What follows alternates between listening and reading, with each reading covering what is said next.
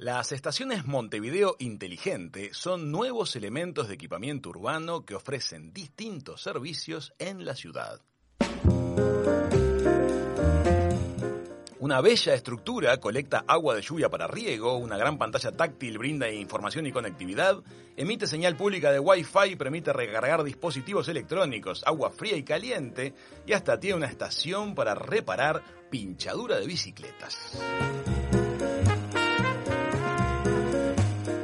Guiños del futuro que aparecen en la ciudad. Vamos a conversar con uno de sus diseñadores, Chiqui, Manu y Raúl. Le damos la bienvenida a la mesa de hijos de punta a Paco Hernández de HMOZ Arquitectos. Bienvenido, Paco, ¿cómo estás? Buenas tardes, ¿cómo andan? Muchas gracias por la invitación. No, por nada. Felicitaciones por, por lo, logrado. por los semis. Por los semis. muchas gracias, muchas gracias. Bueno, estamos encantados de ver el diseño que tienen las EMIs, las estaciones Montevideo Inteligente, un plan piloto que supuestamente se va a ir ramificando a otros lugares de la ciudad. ¿Cómo surge la iniciativa de dotar a Montevideo de estas estaciones con servicios más propios de, lo contemporáneo? Paco. Bueno, es un, es un proyecto que surge de la Intendencia de Montevideo, es una idea original del Departamento de Desarrollo Sostenible inteligente de la Intendencia, junto con el Departamento de Comunicación, que hace un llamado en el cual nosotros nos presentamos junto a, al Estudio de Diseño Industrial Estudio Claro, que lo dirige Rosina Secondi y Daniel Apple, para, para, bueno, para conceptualizar y diseñar esas, esas estaciones inteligentes que ellos tenían pensado desarrollar en diferentes puntos de la ciudad. En principio iban a ser ocho estaciones, o sea, una por municipio, Bien. Y, bueno, y a partir de ahí empezamos, ellos tenían claro las funciones que querían integrar, integrar una, una pantalla digital con información y ciertos servicios para, para los visitantes de la ciudad y para los ciudadanos, recarga de, de agua fría, agua caliente para el mate y bueno, esas funciones que estuvieron explicando pero no tenía muy muy bien claro cuál iba a ser el, espacio en concreto, o sea, cómo se iba a formalizar, cómo se iba a diseñar y dónde iba a ser exactamente. Y bueno, a partir de ahí, hace un año y medio o dos, nos pusimos a trabajar. Wow, Paco, ¿y en qué se en qué se inspiraron ustedes para hacer el diseño estéticamente? Y bueno, el, en sí es un espacio público al aire libre, esa era como, como una como una condicionante y como les decía, si no tenían claro las funciones que, querían incorporar en la estación, no tenían claro cómo se iba a materializar. Entonces ahí empezamos a trabajar básicamente con, dos ideas. Una idea de como de pavimento, nosotros le llamamos como plaqueta o madro, que puede ser adaptable, modificable según la situación. No es lo mismo en una plaza como está ahora, en la plaza Primo Levi, en el Tibón, que si fuera en el Cerro o en la zona de Tres Cruces o en la zona de Ciudad Vieja. y, después, por otro lado, una cubierta, que básicamente es como un árbol que tiene una forma así como, como un pilar, un doble pilar, y, una cubierta que tiene esa forma de árbol que básicamente recoge el agua de lluvia, eh, baja por una, una cañería subterránea, hay un tanque enterrado de mil litros que riega, ah, todo, el, todo la zona queda sustentable, digamos, es, autosuficiente.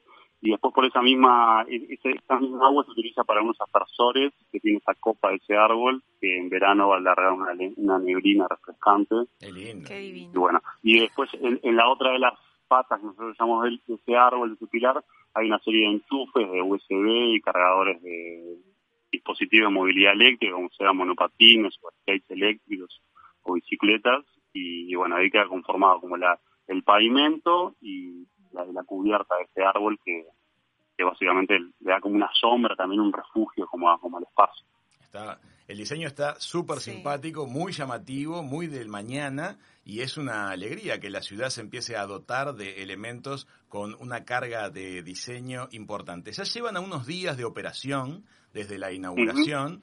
Y me gustaría que nos cuentes cómo van viendo funcionar al, a la nueva estación ahora que está en contacto con público real. Me imagino que han estado monitorizando cómo este, interactúa la gente, con miras incluso tal vez a mejorar algunos aspectos. ¿Cómo viene siendo estos primeros días de operación de la primera EMI?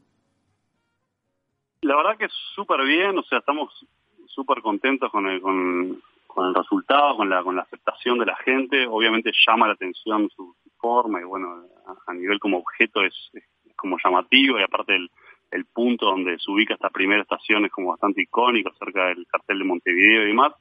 A ver, los, los usos más eh, usados, valga la redundancia, son los dispositivos eh, que tienen que ver con el agua, tanto agua fría como ah, agua caliente para el mate, que es algo como muy típico de los uruguayos, del paseo, ¿no? O sea, el paseo costero. Después la, la estación de, nosotros lo llamamos el taller urbano para, para inflar y reparar bicicletas, no solo el inflador se, se utiliza mucho, sino el otro día, el fin de semana, había una persona cambiando cinco neumáticos de, de una bicicleta, o sea... Vaya, una bici de cinco ruedas. cinco Era un pentaciclo. es como tal cual un taller urbano de bicicleta. La, la, pata del, del árbol que tiene los, los enchufes de USB y, bueno, toma corrientes, también, o sea, muchos muchos jóvenes o mismo gente adulta eh, de tercera edad cargando sus sus celulares, o sea, la, la, pantalla digital que se llama Tommy tiene una cámara de fotos que se puede uno puede no o sea es, ¿Te puedes sacar una foto? mega selfie te sacas. Te puedes sacar una foto con el fondo de la ciudad de Montevideo. y te la puedes, te la puedes enviar, compartir al teléfono, enviar por, por correo electrónico. O sea, todas las funciones, por ahora la verdad que han sido como súper usadas y bueno, el fin de semana ha habido bastante gente, o sea que súper contentos con eso. Qué lindo, Paco. Me imagino que todo el, el, la selección de materiales que han hecho ustedes eh, prevé justamente altísima este, resistencia pensando en que va a tener un uso eh, masivo. Eh, ¿Hay alguna previsión referida a evitar eh, actitudes de, vandalismo? ¿Hay alguna guardia? ¿Hay cámaras? ¿Cómo se maneja la parte de cuidar esta, esta instalación? Sí, como, como, como todo proyecto en, la vía pública, o sea, de espacio público, esa era como, un, como una premisa fundamental que estuvo sobre la mesa desde el principio, o sea, la cuestión del, del de elegir materiales que, que, eh, se sostengan el tiempo casi que sin mantenimiento, que sean eh, antivandalismo y demás, eh, sí, sí es, sin duda una, de las premisas del proyecto. Los, a ver, para nombrar algunos materiales, el, pilar, el doble pilar del árbol es, es GRC, es un es como un hormigón armado que, es blanco, o sea, se utilizó por la blanco, que, o sea, que en toda su masa es blanco, por más que se raye, tiene una pintura antigrafito, o sea, que si alguien va y lo raya, se puede con una hidroladora limpiar fácilmente. Toda la cubierta del árbol son paneles así inoxidables que también, o sea, resisten muy bien el, paso del tiempo, tienen como un, son todos materiales como muy nobles. El piso es EPDM, que es un caucho reciclado, que que permite también que filtre el agua, el agua de lluvia, o sea que no se estanque. Y, y bueno, después los dispositivos en sí son todos eh, de altísima resistencia, están probados, la pantalla digital ya existe, es, un producto que, que, vino de Portugal y está en Río de Janeiro, en Santiago de Chile, y bueno, ya, ya está como testeado, o sea, a, nivel de, espacio público, de uso público. Y bueno, y también sí, hay una luminaria eh, que tiene un, hay, un, como un mástil, nosotros decimos, que tiene una cámara de, vigilancia. Paco, pregunta de ansiosa ahora. ¿Ya están pautados algunos tiempos para las próximas instalaciones? Digo, ¿hay un tiempo X de estudio de esta prueba piloto que active la construcción de los nuevos o próximos? No, no particularmente. O sea, este es, es, un prototipo. Eh, bueno, obviamente ahora estamos en, en época de elección, o sea que habrá que dejar pasar un poco estas semanas, estos meses y ver cómo sigue. Pero sí, ya se está ya se está pensando en la no en la en la próxima por lo menos ya se está pensando dónde va a ser, se está manejando la zona de, Tres Cruces o quizás la, la zona de delante de la arena. Bien. O sea que, sí, que ya ya hay un ya hay como unas ganas de, de volver. O sea, esto no, no, la idea no es hacer un icono en un solo lugar, sino este, este, este lugar de la primera EMI es como bastante icónico, sino que sea como una red, o sea, que de varias estaciones que incluso pueden ser diferentes, pueden ser... En, Punta del Este te aceptaríamos una. Sí. Exacto. Está muy bien.